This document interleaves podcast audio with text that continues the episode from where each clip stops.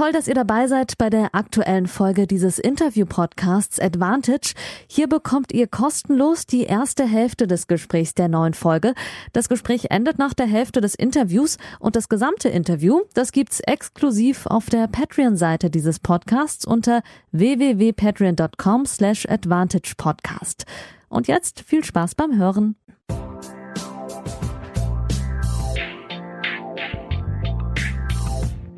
Advantage, Folge 47. Ja, hallo liebe Advantage-Hörerinnen und Hörer, beziehungsweise guten Morgen, einen, einen frühen guten Morgen. Der, der, der frühe Vogel fängt den Wurm für euch vielleicht nicht, aber für mich und meine Gesprächspartnerin heute Morgen, meinen Gast auf jeden Fall, denn äh, es ist eine Premiere, es ist die früheste Aufzeichnung in äh, 14 Monaten ähm, Podcast. Ich begrüße ganz recht herzlich die frisch gebackene Viertelfinalistin der French Open Juniors, Mara Gut, guten Morgen.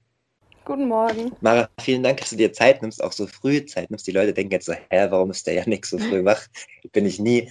Es ist so, dass äh, so ein bisschen auf meinem Mist gewachsen ist. Wir, wir wollten schon zweimal machen. Ich habe äh, zweimal äh, abgesagt aus persönlichen Gründen, weil es ein bisschen stressig war am Wochenende, auch mit French Open und Privaten. Äh, aber wir haben es jetzt hinbekommen am, am frühen Dienstagmorgen und ich äh, freue mich sehr. Ähm, bist du morgens äh, fit und wirst mich jetzt äh, voll labern und das Ganze für mich hier machen oder hast du auch morgens, sagst eher eigentlich lieber abends? Naja, also ich muss ganz ehrlich sagen, wenn ähm, irgendwas Besonderes ansteht, dann geht's, dann kann ich mich auf jeden Fall morgens auch schon gut zusammenreißen. Aber ansonsten bin ich eher ein Mensch, der gerne auch mal versucht, ein bisschen länger zu schlafen. Okay, aber ich muss kein äh, allzu schlechtes Gewissen haben, äh, höre ich raus. Gut. Sehr gut. Dann habe ich noch mal dann haben wir nochmal Glück gehabt, liebe Hörerinnen und Hörer, und äh, freuen uns auf ein weiteres äh, DTB äh, Top-Talent für alle, die den Namen noch nicht so gut zuordnen können. Ein paar Stichpunkte. Ähm, kommt aus Usingen im Taunus in Hessen, hat jetzt nach den French Open, ich habe es ja eben ähm, erzählt, Viertelfinale erreicht bei den äh, Junior Grand Slam, Career High in der Junioren-Weltrangliste auf 22, war 2020 zum Beispiel noch auf Platz 58, also einen großen Sprung gemacht. Wenn ich richtig recherchiert habe, Mara, warst du in der Jugend bisher auch dreimal deutsche Meisterin und hast insgesamt schon drei internationale ITF-Turniere gewonnen. Zuletzt vor den French Open auch ein J2. Das hat, ihr erinnert ja. euch vielleicht auch äh, letztes Mal mit äh, Julia, die ein bisschen erklärt hat, wie die Junioren-Turniere äh, aufgebaut sind. Äh, Julia Mittendorf ein J2-Turnier gewonnen, die Macher im österreichischen Pullendorf, da auch in einem mhm. deutschen äh, Finale. Das heißt, es passiert was bei den deutschen Junioren, da freuen wir uns drüber und werden heute auch ein bisschen drüber reden. Äh, Mara, die Hörerinnen und Hörer wissen das. Äh, die erste Frage ist immer ein bisschen äh, vielleicht auf den falschen Fuß zu erwischen. Ich habe mal ein bisschen versucht, über dich was rauszufinden und ich habe gelesen, jetzt kommt nichts Schlimmes, aber ich habe gelesen äh, oder beziehungsweise in einem Porträt gesehen, dass du eigentlich auch eher als es darum ging, was deine Stärken sind. Klar hast du gesagt, deine Rückhand etc., aber dass du eher auch so für den Teamgedanken bist und dass es dir wichtig ist, ähm, dass eine gute Stimmung herrscht, auch wenn ihr unterwegs seid. Äh, höre ich daraus, dass an dir eine Teamsportlerin verloren gegangen ist? Ähm, also, das ist ein bisschen schwierig, finde ich, weil ich dieses, diesen Teamgeist schon sehr habe, aber wir natürlich äh, im Tennis einen Einzelsport haben. Und ich sag's mal so, auf der einen Seite denke ich, ist es auch ein Vorteil, dass ich das so ein bisschen habe, weil wenn wir auf Turnieren sind und mehrere Deutschen unter, unterwegs sind, dann unterstützen wir uns eigentlich immer gegenseitig und ich bin da auch eine, die immer sehr vorne mit dabei ist, würde ich sagen. Und ähm, von daher ist es auf jeden Fall, denke ich, da was Gutes. Aber man darf natürlich nie vergessen, also wenn ich auf dem Platz bin, bin ich alleine und da kann mir dann auch niemand helfen, sondern da ist es einfach der Einzelsport. Aber ja, bin auf jeden Fall schon ein, ein Teammensch eigentlich, ja. Verstehe. Ja, ähm, Mara, schön, dass du heute hier bist. Ähm, liebe Hörerinnen und Hörer, ihr wisst ja, ihr könnt mich weiterhin unterstützen, auch auf Patreon. Wir haben die äh, 50er-Marke geknackt, 50 Leute, die finanziell diesen Podcast unterstützen. Äh, ab 5 Euro im Monat könnt ihr das tun. Dafür kriegt ihr alle Folgen wöchentlich eine neue Folge zuerst und in ganzer Länge. Mara könnt ihr auch finden auf äh, Instagram. Mara Gut einfach eingeben, dann müsstet ihr sie finden, wenn ihr sie in Zukunft, sie und ihre Erfolge auch weiter verfolgen könnt. Den Podcast gibt es auch, Advantage Podcast auf Instagram, auf Twitter, AdvantagePod, at AdvantagePod und eine Facebook-Seite gibt es auch, voller Name, Advantage Podcast. Am meisten mache ich aber auf jeden Fall auf Instagram, wer da täglich, jetzt auch während den French Open, habt ihr, glaube ich, gesehen, die Stories, wer da regelmäßig Infos haben will. Mara, fangen wir doch mal chronologisch äh, zeitlich vorne an. Äh, macht ja jetzt auch Sinn, deswegen haben wir es jetzt auch ausgemacht, so kurz nach den French Open. Ähm, wann bist du wieder äh, zurückgekommen? Hattest du auch noch mal ein bisschen Zeit nach dem Ausscheiden ein bisschen ähm, Paris anzuschauen oder musstet ihr in der, in der Blase in Anführungszeichen bleiben? Erzähl mal ein bisschen. Ähm, also während wir in Paris waren, durften wir pro Tag, also nachdem wir getestet waren natürlich, ein, eine Stunde rausgehen was du dann da gemacht hast, war ähm, eigentlich relativ egal. Also ich bin zwei, dreimal zum Eiffelturm gelaufen. Das hat in der Zeit meistens genau gereicht. Und wir mussten uns dann in der Liste eintragen und es wurde dann so ein bisschen kontrolliert, wann du halt rein und raus gehst. Aber nach meinem Match, was ich dann verloren habe im Viertelfinale, sind wir eigentlich recht schnell dann gefahren, also am gleichen Tag noch. Und habe ich eigentlich nur im Hotel meine Sachen zusammengepackt und ja, dann sind wir los. Erzähl mal ein bisschen, als ihr äh, reingekommen äh, seid nach Paris. Äh, ich habe auch mit Dominik Köpfer einen Podcast gemacht, der hat das Prozedere mit dem, mit dem Testen erklärt. Und ähm, klar, die ersten 70 bei den äh, Herren und Damen haben in dem Hotel gelebt und dann gab es noch ein zweites Hotel. Aber wie kann man sich das vorstellen äh, bei einem Junior Grand Slam? Wie professionell während Corona wart ihr untergebracht? Wie waren die Bedingungen? Also wir sind angekommen und es gab ganz genaue Richtlinien, wie das gemacht wurde. Man hat vorher schon genug Informationen bekommen und wusste, ja, also wenn wir ankommen, du gehst zuerst äh, zum, zur Rezeption halt, machst dein Check-in, bringst dein ganzes Gepäck hoch und dann machst du deinen Test. Und ähm, sobald du den gemacht hast, gehst du aufs Zimmer, wartest, bis du dann dein Ergebnis hast. Das war dann abhängig von der Uhrzeit, wo du angekommen bist. Und sobald du den negativen Test hast, darfst du auf die Anlage, also beziehungsweise erstmal nur auf die Trainingsanlage. Weil wir durften erst auf die Hauptanlage, als das Turnier auch dann für uns losging. Und ähm, ja, dann durfte man praktisch auf der Anlage sich frei bewegen, aber im Hotel war man halt eigentlich bis auf die eine Stunde eigentlich immer dann komplett und es war eigentlich wirklich, muss ich sagen, gut organisiert. Ich hatte nämlich gelesen von ein paar Doppelspezialisten, also bei den Herren und bei den Damen, die sich beschwert hatten, dass sie äh, so spät neben dem Preisgeldverlust, was es beim, im Profitennis ja gab, von 25 Prozent bei den Doppelspezialisten, dass sie auch äh, so spät erst auf der Anlage trainieren konnten. Deswegen wollte ich mal bei dir fragen als Juniorin, äh, wo ihr trainiert habt und ob du das problematisch fandest für eine professionelle Vorbereitung, dass man nicht auf der Anlage trainieren konnte vor dem Turnier. Ähm, also wir haben auf dieser Trainingsanlage Jean Bois trainiert. Ich muss sagen, ich fand es eigentlich ganz gut, aber ich war halt auch schon mal da. Also ich kannte die Hauptanlage auch schon. Deshalb hat mich das nicht so ähm, überrumpelt, als ich das erste Mal da war. Oder ich war, es waren so viele Eindrücke auf einmal, sondern ich kannte mich schon ein bisschen aus. Ich wusste, wo alles ist, wo die Umkleiden sind, wie ich auf die Plätze komme und so. Und von daher war das für mich persönlich, denke ich, auch einfacher und auch nicht so schlimm, dass wir das erste Mal dann eigentlich an dem Tag trainiert haben, als dann auch das erste Match war.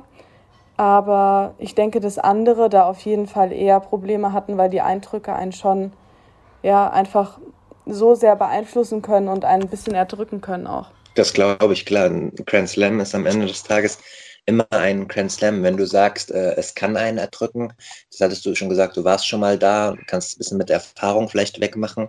Ähm, wie versuchst du die Größe eines Turniers für dich einzuordnen? Ich meine, klar, wenn man 17 ist und äh, so kurz vor dem Seniorinnenbereich steht, dann will man natürlich bei den Junioren Grand Slam auch performen. Wie versuchst du das für dich so einzuordnen, dass du vom mentalen Druck äh, slash Leistungsvermögen das Beste im Verhältnis abrufen kannst? Also ich muss sagen, ich habe das ganze Jahr bis auf das Turnier in Österreich eigentlich nicht gut gespielt. Ich habe viel verloren und ähm, ja auch ein bisschen eine härtere Zeit gehabt. Von daher waren meine Erwartungen eher weiter unten, was bei so Turnieren meistens ganz gut ist, weil man sich dann nicht so einen Stress macht. Klar, will man trotzdem gut spielen, weil es ein großes Turnier ist. Es ist stark auch in den Medien und ähm, es hat auf jeden Fall viele Vorteile, wenn man da gut performt. Aber ich war entspannter als die letzten Jahre und ich habe mich auch wohler gefühlt als die letzten Male, weil ich halt schon mal da war. und ja, konnte dann einfach ganz gut an meiner Form, sage ich jetzt mal, anknüpfen, wie auch in Österreich schon. Und ich war echt happy, dass es dann so gut lief. Ja, sehr interessant, Mara. Du ähm, hast erklärt, dass es auch ein bisschen nicht unbedingt ein einfaches Jahr war, dann musste ich ja der Erfolg jetzt auch erstmal erleichtert haben. Aber ähm, die Hörerinnen und Hörer wissen das ja auch. Ich rede gerne auch mal ein bisschen so über die, die Schattenseiten und auch über Sachen, wenn es nicht so gut läuft. Ich hatte gelesen in einem ähm, Lokalzeitungsartikel, wo auch dein Vater ähm, Michael, ähm, der ja auch ähm, dich schon ein bisschen managt, schon auch in jungen Jahren zu Wort kam, dass ihr eigentlich vorhattet, ähm, viel zu trainieren und wenig zu spielen, um einfach an ja, an Technik und allem, allem zu feiern, damit du ähm, besser wirst, aber man ja trotzdem auch immer den Druck hat, zu performen, um in der Weltrangliste weit hochzukommen, um auch die Position zu haben, die Junior Slams zu spielen. Erzähl mal ein bisschen über diese Diskrepanz zwischen den Sachen, die man vielleicht im Training neu umsetzen will äh, und besser werden will, aber es klappt vielleicht dann noch nicht im Wettkampf, wie man damit umgeht. Wenn du sagst auch, dass es dieses Jahr nicht so einfach war. Ja, also ich meine, es gibt immer wieder Momente im Leben, wo es einfach gerade nicht so gut läuft. Und ich hatte ein paar Probleme. Ich habe mich auch unwohl gefühlt. Ich wollte auch eine Zeit lang ungern Turniere spielen, weil ich einfach das Gefühl hatte, dass ich nicht bereit dafür bin, mich ähm, ja, wieder zu zeigen. Und ich das Gefühl hatte, dass meine Leistung momentan einfach nicht stimmt. Und dann haben wir mehr trainiert. Ich habe eine Zeit lang gar keine Turniere gespielt und habe dann versucht, halt an meinem Spiel weiterzuarbeiten, ein paar technische Sachen auch zu verändern, weil wir durch Corona halt da auch Zeit hatten, einiges zu machen, weil es in einer bestimmten Phase auch eigentlich keine Turniere gab. Und dann muss ich wirklich sagen, dass ich jetzt, wo es wieder besser läuft, auch merke, dass mir das geholfen hat. Klar ist die Umsetzung von neuen Sachen am Anfang wirklich schwer und man muss sich da auch immer wieder selbst überwinden, weil es einfach Sachen gibt, die noch nicht direkt hundertprozentig funktionieren können. Und ich bin ein sehr perfektionistischer Mensch und das ist dann manchmal nicht so einfach. Aber ja, jetzt letztendlich ist es dann doch das Richtige, wenn man einfach dranbleibt und es versucht. Und das zahlt sich dann meistens auch aus wenn es äh, mal nicht so gut läuft, beziehungsweise du nicht zufrieden bist, wie du Sachen umsetzt und du an Sachen arbeitest, wer sind da deine Ansprechpartner? Also klärst du das alles mit deinem privaten Umfeld, mit deinem Vater und mit deinen Heimtrainern oder spricht man da auch sogar auch im Nationalmannschaftskreis drüber? Du bist ja auch Mitglied im, im Porsche Junior Team, bist oft am äh, Stützpunkt in, in Stuttgart-Stammheim. Äh, wie versuchst du das aufzufangen? Ähm, klar, auf der einen Seite mit meinem privaten Umfeld, mit meiner Familie, mit meinen Trainern. Und da sprechen wir natürlich auch viel über so Sachen. Aber der Austausch mit dem DTB ist auch klar. Also ich bin vor allem meistens in Kontakt mit der Jasmin Wöhr, ähm, dass sie immer wieder Updates bekommt, was bei mir gerade so los ist. Und wir sehen uns ja dann auch immer wieder mal in Stuttgart oder auf Turnieren. Ansonsten ist das auch eine Sache, die ich dann mit meinem Mentaltrainer auch durchspreche weil er mir dann da auch versucht zu helfen, einfach an der Einstellung und an der Art und Weise, wie man mit bestimmten Situationen umgeht.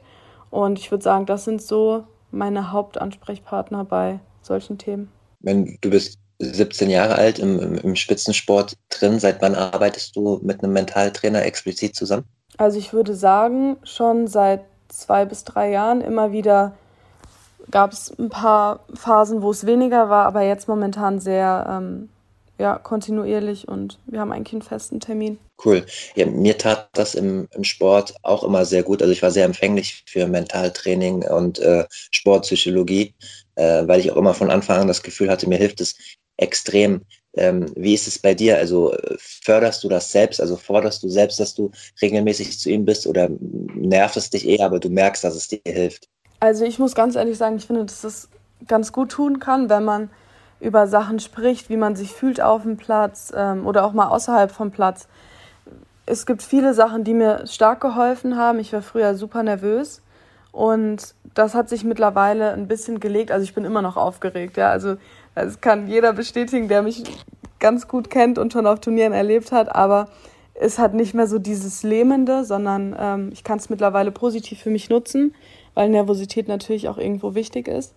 Aber es gibt einige Sachen, wo er mir wirklich gut helfen konnte und deshalb bin ich eigentlich auch motiviert, wenn wir dann ähm, eine neue Mentaltrainingssession haben und nicht so dass es eher was ist, was ich halt machen muss, weil es halt wichtig ist, ähm, sondern es macht schon auch Spaß, ja. Wie wirkt sich das aus, wenn Mara gut vor einem wichtigen Spiel äh, vor dem Match rumtigert? Ja, dann meistens, ähm, ja gut, ich habe mein Warm-up normal, ich höre ganz viel Musik, ich spreche dann auch recht wenig, weil ich weiß auch nicht, ich kann das nicht so gut haben manchmal. Und bin viel am Springen, immer wieder Sprints und sowas, einfach um mich irgendwo abzulenken. Und Musik auf jeden Fall immer irgendwas. Also es ist bei Turnieren sowieso was, was ich ganz wichtig finde. Hörst du deine Lieblingsmusik auf den Ohren äh, vor den Matches oder hast du so äh, Beast Mode äh, Musik, um dich zu motivieren? Nee, also ich muss ganz ehrlich sagen, ich höre, es ist jetzt nicht so, dass ich eine Playlist habe, die ich immer höre, sondern meistens so das, was ich gerade aktuell auch außerhalb so vom, vom Platz und sowas ähm, gern höre. Aber das variiert auf jeden Fall. Also ist jetzt nicht irgendwie immer das Gleiche. Hm. Kommen wir zurück zu den äh, French Open. Ich habe auch ein Foto gesehen ähm, vom, vom DTB, wo ihr alle zusammen ein Foto gemacht habt mit den, mit den Jungs, die teilgenommen haben und euch äh, Mädels äh, zusammen. Hm, ich stelle mir das sowieso immer sehr schwer vor, den Mix zu haben zwischen einem guten Teamgeist und äh, der Fokussierung auf einen selbst äh, im, im Einzelsport. Ihr wollt alle äh, Profi werden, beziehungsweise habt den klaren, äh, das klare Ziel, Profi zu werden. Ähm, habt ihr trotzdem dort so eine Art ja, Ferienlagerstimmung und pusht euch gegenseitig und setzt, sitzt abends zusammen und macht Brettspiele? Okay, ist vielleicht mit Corona jetzt ein bisschen schwer. Oder ist das so, dass ihr zu dem Foto zusammenkommt, aber sonst jeder seine Trainingseinheiten hat und jeder so mit den Scheuklappen rumläuft? Ähm, also die Jungs waren ja erstmal sowieso schon zusammen da. Also die haben sehr viel Zeit zusammen verbracht. Und ähm, bei uns war es schon auch so. Also ich habe ja mit der Julia auch Doppel gespielt und wir sind viel auch auf der Anlage zusammen unterwegs gewesen. Ich bin mit der Nicole auch ähm, öfter mal zum Eiffelturm gelaufen oder wir haben auch zusammen trainiert. Also da muss ich sagen, war schon ähm, ein gutes Verhältnis hatten wir alle zueinander und auch auf der Anlage. Also wir sehen uns immer wieder, wir essen mal zusammen, wir trainieren zusammen. Wir gucken gegenseitig, so gut es geht, halt immer wieder mal auch bei den Matches zu und versuchen uns da zu unterstützen. Also das ist auf jeden Fall schon auch da. Aber natürlich ist es trotzdem immer noch ähm, Einzelsport und wir ist halt nicht wie jetzt bei den Cups, die wir sonst öfter haben, als Team da, sondern spielt immer noch jeder für sich. Aber also ich bin jemand, der schon auch recht viel dann versucht, die anderen zu unterstützen, so gut es halt dann auch in meinen Plan reinpasst. Sehr gut. Julia Mittendorf kennt ihr ja aus, aus dem Podcast, hat teilgenommen. Und äh, Nicole hast du gerade angesprochen, war die dritte Teilnehmerin, Nicole Rifkin, genau. gegen die du äh, im Finale auch in Pullendorf bei deinem dritten Junior-ITF-Turnier gewonnen hast. Aber wenn ihr noch zusammen zum Eiffelturm spaziert seid, höre ich raus, dass es äh, kein, keine negativen Auswirkungen auf eure Bekanntschaft oder Freundschaft hatte. Nein, auf, auf jeden Fall nicht. Also klar, direkt nach dem Match ähm, hat sie ein bisschen Abstand gebraucht, was ich voll verstehen kann, weil hätte ich genauso gemacht. Aber das ist dann was, was sich auch recht schnell dann wieder gelegt hat. Und ja, in Paris war alles gut. Ich finde es auch extrem schwierig, egal auf welchem Niveau, gegen gute Freunde oder ehemalige Mannschaftskollegen äh, oder Mannschaftskollegen sogar dann auf Einzelturnieren zu spielen. Äh, es ist immer, egal wie oft, das war uns immer so ein weirdes weirdes Gefühl, auch äh, wie man sich, also ich war zum Beispiel eher so extrovertiert äh, mhm. in, in, meinen Sportarten und dann bremst man sich dann doch so 10, 20 Prozent und das soll aber keinen Einfluss auf die Leistung haben. Ich fand es immer sehr, sehr schwierig, damit umzugehen. Ich weiß nicht, weiß nicht wie es dir geht. Ich meine, es kommt ja bestimmt auch in der Zukunft, die erfolgreicher seid, äh, nochmal öfters vor, ähm, hast du da einen speziellen Umgang damit oder blendest du das aus und machst einfach ein 0815-Match daraus? Also klar versuche ich es irgendwo auszublenden, aber es ist super schwierig. Also man weiß nie so genau, wie verhalte ich mich, ähm, was ist zu viel, was ist zu wenig, wie kann ich trotzdem meine Leistung halt oben halten, weil natürlich möchte ich ja auch gewinnen, also klar. Aber das ist schwierig, da den, den richtigen Grad zu finden. Und ich denke, das ist auch was, was mit den Jahren auch nicht einfacher wird, weil wir kennen uns, also vor allem mit der Julia, wir kennen uns jetzt schon sehr, sehr lange und wir haben schon öfter mal gegeneinander gespielt und es ist immer so, dass mal gewinnt sie, mal gewinne ich, also es ist recht ausgeglichen. Aber die Spiele sind jedes Mal für uns beide schwierig, weil wir auch so viel immer unterwegs sind und auf der Anlage zusammen rumlaufen und miteinander trainieren und so und wir uns eigentlich schon so gut kennen, dass es dann komisch ist, wenn wir gegeneinander spielen. Das glaube ich, aber da müsst ihr euch im besten Fall äh, würde ja bedeuten, dass ihr alle nach oben kommt, müsst ihr euch dann irgendwie dran gewöhnen. Das wäre dann ja noch äh, zu verkraften, weil es bedeuten würde, dass ihr alle erfolgreich seid. Ja. Du bist äh, ins Viertelfinale gekommen in Paris. Du hast davor äh, wirklich herausragend gespielt, super Ergebnis eingefahren und hast dann relativ glatt verloren gegen äh, eine Russin, Oksana Selekmetova. Ich hoffe, ich habe es richtig ausgesprochen. Das Ergebnis auf dem Papier las ich relativ glatt. Ich hatte aber, ich habe mir zumindest, ich habe nicht alles gesehen, muss ich ehrlich sagen, äh, Mara, aber ich habe mir Zeit genommen im Player und habe 35 äh, Minuten gesehen. Ähm, ich fand's, also wenn ich nur das Ergebnis gesehen hätte, hätte ich gedacht, ja, ja, okay, aber es war, das sage ich jetzt nicht, um hier Spannung aufzubauen, aber es, es war viel knapper. Ähm, wie hat es sich für dich angefühlt auf dem Platz? Ja, also ich hatte im ersten Satz, vor allem im ersten Satz, muss ich sagen, viele Chancen. Also ich hätte 4-3 führen können. Ich hatte eigentlich in jedem Spiel Spielbälle. Es waren recht längere, also recht lange Aufschlagspiele, auch viel über Einstand, Vorteile und so. Ähm, letztendlich hat sie meistens die Spiele gemacht. Anfang vom zweiten Satz war es dann auch noch so. Und ähm, ja, ich meine, klar hat sie gut gespielt. Das kann, kann man auch nicht anders sagen. Sie steht ja auch sehr, sehr gut und hat schon einige Erfolge gemacht, war auch bei Grand Slam schon öfter recht weit. Also ich glaube, ihr Bestes war auch schon Halbfinale hat da auf jeden Fall auch die Erfahrung. Und für mich war es ja jetzt das erste Mal, dass ich überhaupt weiter als die zweite Runde kam. Ähm, von daher war das okay. Trotzdem ist es natürlich schwierig, dann am Anfang das zu akzeptieren, wenn man das Gefühl hatte, dass man es auf jeden Fall enger gestalten kann. Und ja, ich meine, du weißt nie, was passiert, wenn du da mal 4-3 führst oder wenn es 4-5 steht und sie dann ähm, ja, ausservieren muss zum Satzgewinn. Das ist dann immer noch mal was anderes. Aber ja, trotzdem muss ich sagen, ich bin ganz happy mit dem Turnier. Klar, hätte es enger sein können und ja, aber so ist es manchmal.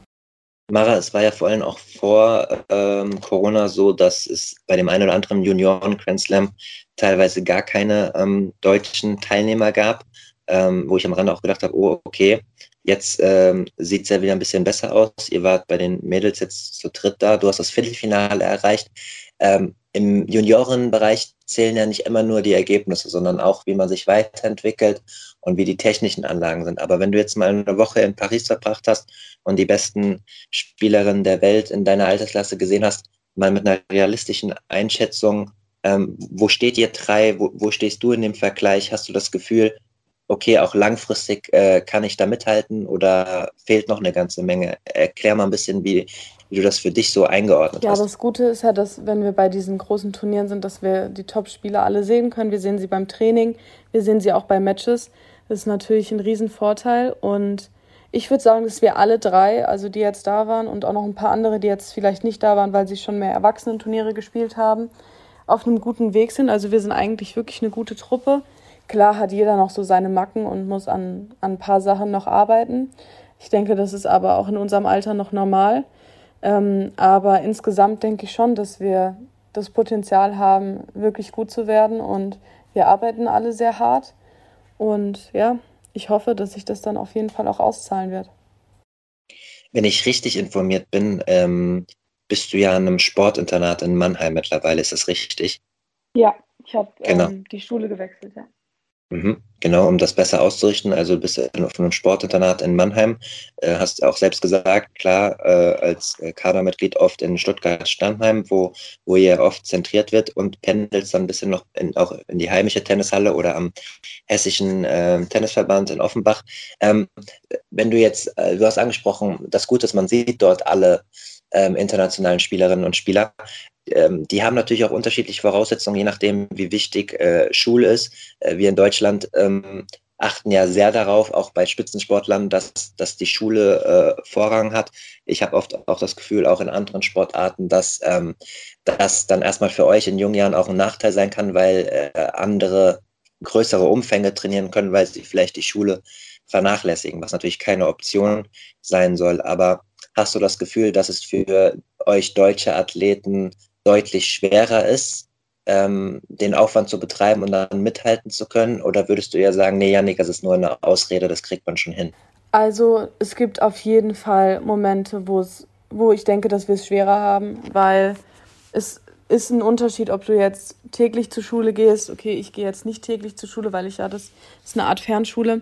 Aber trotzdem habe ich meine Klausuren, ich muss lernen, ich kann auf Turnieren nicht einfach mich kommt, also nur trainieren und dann meine Matches spielen und so, sondern es gehört immer noch mehr dazu. Und auch außerhalb, wenn ich jetzt Trainingswochen habe, gehe ich auch immer wieder zur Schule. Ich habe meine Arbeiten, die ich schreiben muss. Ich muss mich auf den Unterricht vorbereiten. Ich muss Hausaufgaben machen und diese ganzen Sachen. Und das ist natürlich irgendwo auch ein Stressfaktor, vor allem wenn das während oder kurz nach oder kurz vor Turnierphasen ist, so wie es bei mir jetzt gerade ist. Also ich komme aus Paris wieder und ähm, muss jetzt einige Klausuren schreiben, bevor ich dann ähm, nach Wimbledon kann, also Wimbledon spielen kann. Und das ist natürlich dann schon schwierig und ich denke, dass es da dann Sportler, die das nicht so haben, weil ich denke, es gibt einige in unserem Alter, die schon früh aufgehört haben, zur Schule zu gehen, dass sie da schon, was den Trainingsumfang und so angeht, das sind Sachen, die ich eine Zeit lang gar nicht so machen konnte, weil ich täglich bis halb vier Schule hatte, halb vier, fünf auch manchmal. Und dann hast du weder die Energie, um noch so hart zu trainieren, hast aber auch ähm, ja einfach so viel Stress dann immer wieder, dass es, denke ich, schon schwerer ist, als wenn du ja dieses ganze Thema gar nicht in deinem Leben hast. Ja, definitiv. Also ich glaube, dass ich dafür sensibilisiert bin aus verschiedenen Gründen.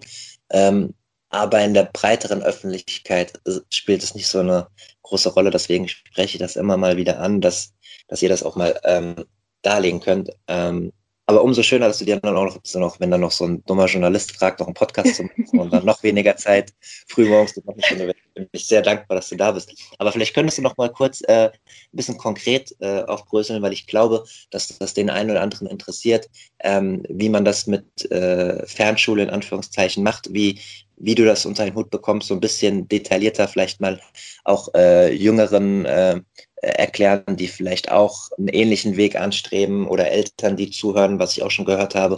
Erklär mal ein bisschen, wie du das für dich, den, den Weg gefunden hast, das unter einen Hut zu bringen. Ja, also ich war ganz viele Jahre auf einer ganz normalen Schule bei uns in Using, auf einem Gymnasium und wollte eigentlich unbedingt da mein Abitur machen, weil ja, ich war schon immer da, ich hatte meinen kompletten Freundeskreis da, ich habe mich da wohl gefühlt, aber man merkt, es geht jetzt, dann ging es in die Oberstufe und der Unterricht wurde immer mehr, ich hatte immer länger Unterricht. Die Aufgaben, die Hausaufgaben wurden viel ähm, aufwendiger, es war viel mehr mit Schreiben, mit langen Texten, mit allem Möglichen verbunden. Die Klausuren kamen, wo wir dann einen Klausurenplan hatten, wo auch viele dann mal während Turnieren und so lagen, also wo es dann auch langsam ein bisschen kritisch wurde. Und dann habe ich mich wirklich, also es war eine recht schwere Entscheidung, habe ich mich dafür entschieden, nach Mannheim auf das Pri Privatgymnasium zu gehen.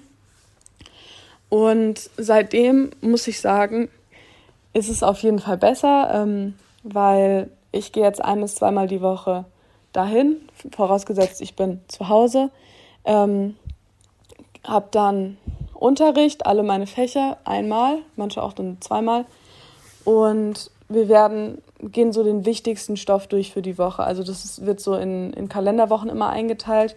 Du hast dann eigentlich in allen Fächern auch eine Übersicht, falls du nicht da bist, was halt jetzt thematisch dran war. Kriegst ähm, Hausaufgaben, die du dann bis Sonntag erledigen musst und dann abgibst, die dann auch immer bewertet werden, beziehungsweise du bekommst immer ein Feedback, ob es gut war und ähm, ja, in Mathe zum Beispiel, ob die Ergebnisse gestimmt haben, Rechenweg und sowas. Und dann, ja, Es war immer besonders viel Spaß. Und dann hast du natürlich die, ja, die Klausuren, die auch geschrieben werden müssen. Je nachdem, was für Leistungskurse du hast, sind es halt dann äh, unterschiedlich viele in den Fächern.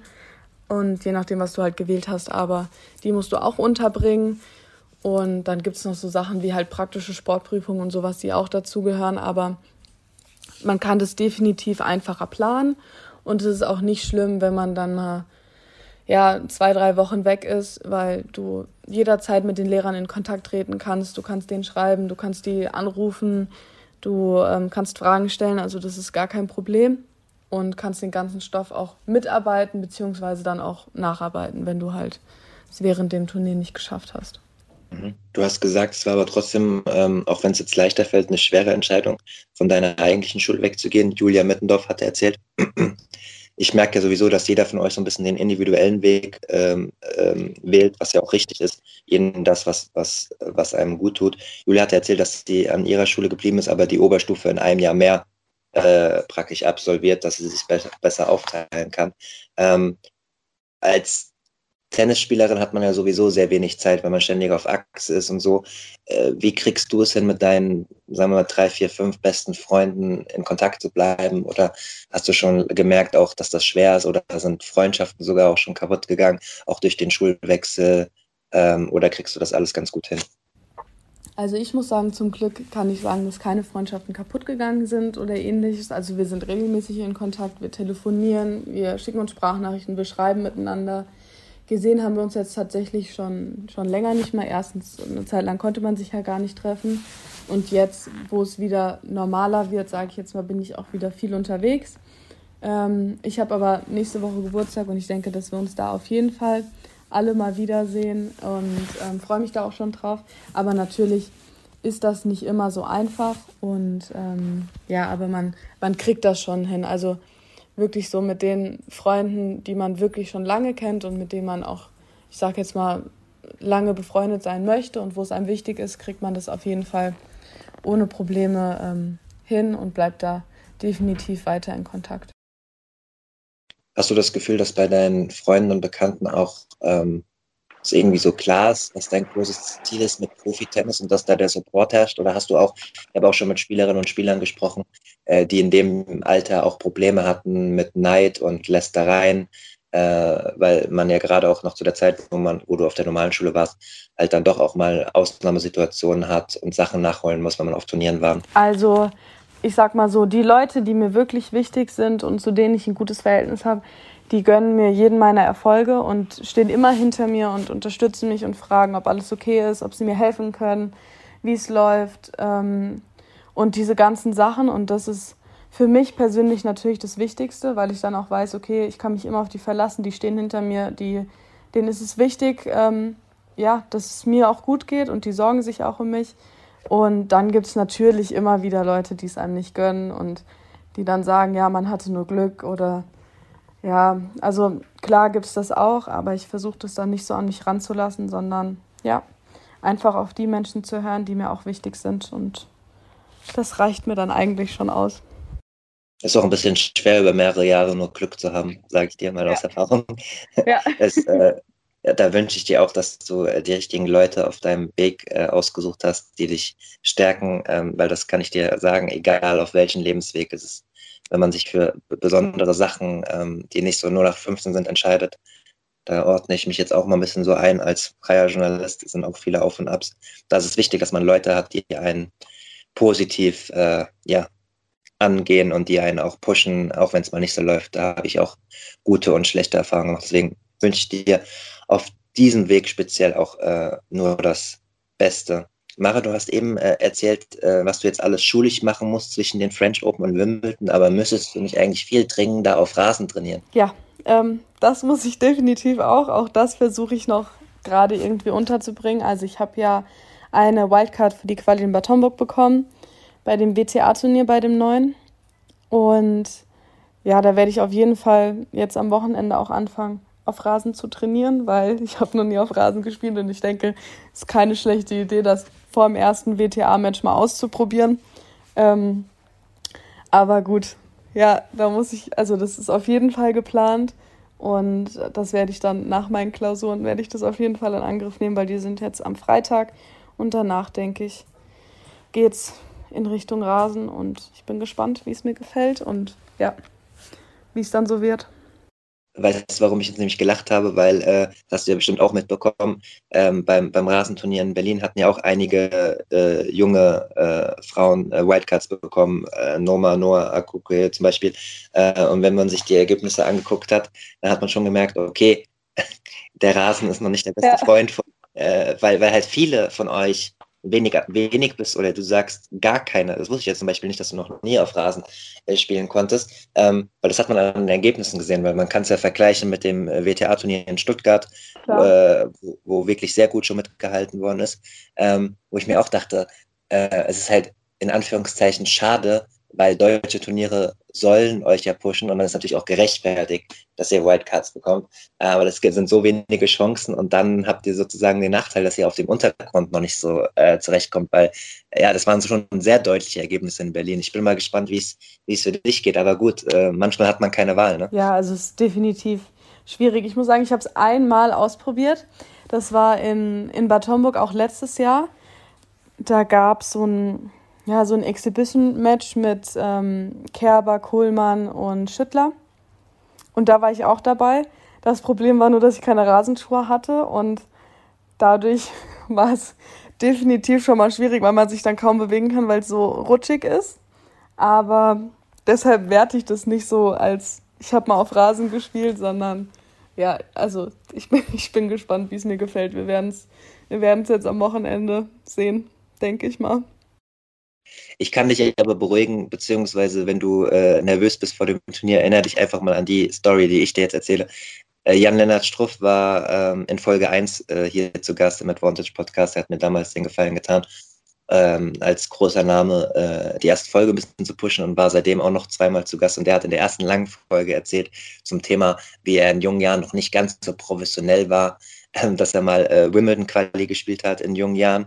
Die findet ja nicht in Wimbledon statt, sondern in Roehampton. Und er ja. war einfach zu geizig, Rasenschuhe zu kaufen. Und er hat einfach mit Sandplatzschuhen gekauft. Ja. Er hat eine Stark in der zweiten und dritten Quali-Runde äh, äh, rumgeslidet. Er hat sich sogar qualifiziert, irgendwie total knapp und äh, hat sich dann erst irgendwie von Trainern mal wirklich Rasenschuhe geben lassen.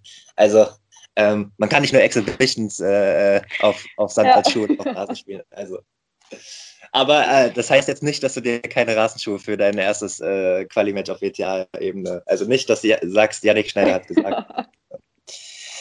ähm, so mal ein bisschen Spaß äh, reinzubringen, aber äh, um wieder ernsthaft zu werden, also es, es stellt es mir halt echt krass vor, äh, so hey, du hast jetzt deine erste Chance, sozusagen WTA-Luft zu schnuppern äh, und dann auf einem Untergrund, äh, den du gar nicht kennst, weil will ja eher eigentlich seine Wohlfühlzone haben. Hast du schon so ein, zwei Dinge im Kopf für dich ausgemacht, wie du das angehst für dich, äh, um praktisch dann nicht so in den Modus zu kommen, so ah, scheiß Rasen, auf Sand würde ich jetzt locker mithalten oder könnte sie sogar schlagen? Ähm, also ich muss ganz ehrlich sagen, ich bin jetzt, was das Turnier angeht, recht entspannt, weil ich war, wie gesagt, also ich habe noch nie bei einem WTA-Turnier mitgespielt und ich habe tatsächlich auch kaum 15.000er oder, oder 25er und, oder sowas gespielt. Also ich habe viel Jugend gespielt und deshalb ist es für mich natürlich eine ganz neue Erfahrung. Und ähm, ich muss sagen, ich gehe da nicht mit großartig hohen Erwartungen hin, sondern ich werde einfach versuchen, mein Bestes zu geben und werde dann, denke ich, auch recht positiv bleiben können.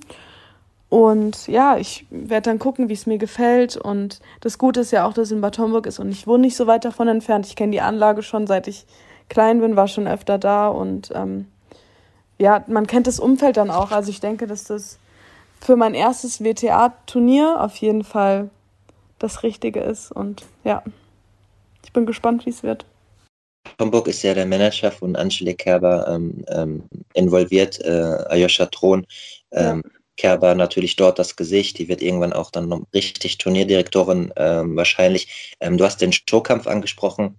Gab es da Kontakt mit Angelique Kerber? Ähm, bist du mit diesen Leuten auch so ein bisschen in Kontakt, die natürlich so viel Erfolg hatten, dass man sich auch ein bisschen an ihnen orientieren kann? Management, Spielerin oder ähm, hattest du nur Hallo, so Meet and Greet und das kommt vielleicht noch?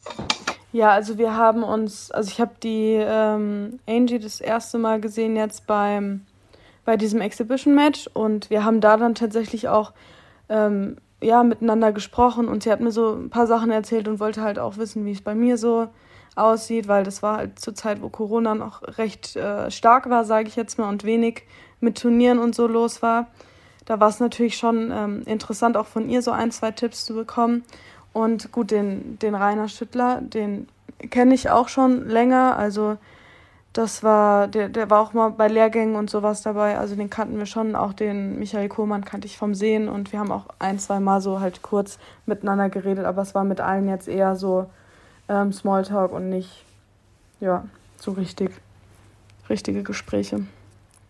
Bist du gut in äh, Smalltalk, dann auch mit irgendwie bekannteren Persönlichkeiten? Oder, äh, ich habe zum Beispiel, äh, jetzt gab es eine ganz lustige Geschichte, Iga Swiatek, die äh, French Open-Siegerin vom letzten Jahr, die hatte erzählt in der Pressekonferenz, die hatte eine Trainingseinheit mit Rafael Nadal und ist ein mhm. riesen Rafael Nadal-Fan und die hat äh, gesagt, dass sie sich vorher Notizen gemacht hat ähm, für ein paar Themen, äh, über die sie mit Rafael Nadal sprechen will, weil sie sagte, sie wollte dann nicht, dass es irgendwie awkward wird oder äh, dass es kein nichts zu reden gibt und hat sich echt echt darauf vorbereitet. Ist das etwas, was dir was dir leicht fällt? Äh, ich hatte vor allem früher in meinen Anfangsjahren äh, im Job halt auch immer sehr großen Respekt vor so Persönlichkeiten und musste auch erst lernen, damit umzugehen. Also ich muss sagen, ich bin an sich eher schüchtern und ähm, introvertiert. Von daher ist es jetzt nicht so, dass ich auf so Leute zugehen würde, aber wenn man dann mal mit denen ins Gespräch gekommen ist, dann ist das eigentlich okay und dann würde ich sagen, mache ich das auch ganz gut. Aber ähm, ich bin jetzt niemand, der so offensiv dann immer auf die Leute zugeht und 100.000 Fragen stellt, sondern ich bin eher so, wenn sich was ergibt, dann ja, aber ich bin jetzt niemand, der das, ja, da so die Offensive sucht. Ich hatte aber auch speziell bei Angelique Kerber das Gefühl, ich hatte ihr mal nach den, ähm, ich glaube, es waren die French Open letztes Jahr, die ja im Herbst stattfanden, ähm, wo auch nicht so viele gute Ergebnisse waren bei den Damen, dann auch mal gefragt, inwiefern sie sich mit der Next Next Gen beschäftigt, also mit euch und ob was danach kommt. Und ich hatte das Gefühl, dass das jetzt nicht nur so eine oberflächliche Antwort war, sondern dass sie sich wirklich schon, weil sie hatte auch erzählt, dass sie ein paar Matches gesehen hatte von den deutschen Meisterschaften, wo ihr alle, wo viele auch mitgespielt haben und gut. Äh, sechs Leute waren da, glaube ich, dann auch im Viertelfinale und sie war recht positiv. Ähm, war das auch Gesprächsthema oder ähm, hast du das Gefühl, dass Profispielerinnen sich irgendwie mit der nächsten Generation auch auseinandersetzen und da Tipps geben oder ist es dann doch noch sehr distanziert? Das war der erste frei zugängliche Teil der neuen Folge. Die zweite Hälfte hört ihr exklusiv auf der Patreon-Seite www.patreon.com slash advantagepodcast. Dort könnt ihr mit einem kleinen monatlichen Beitrag dafür sorgen, dass es diese langen, unabhängigen Interviews ohne Werbung regelmäßig gibt und unterstützt zudem Yannicks unabhängige Arbeit als freier Journalist im Tennis-Doping- und Sportpolitikbereich.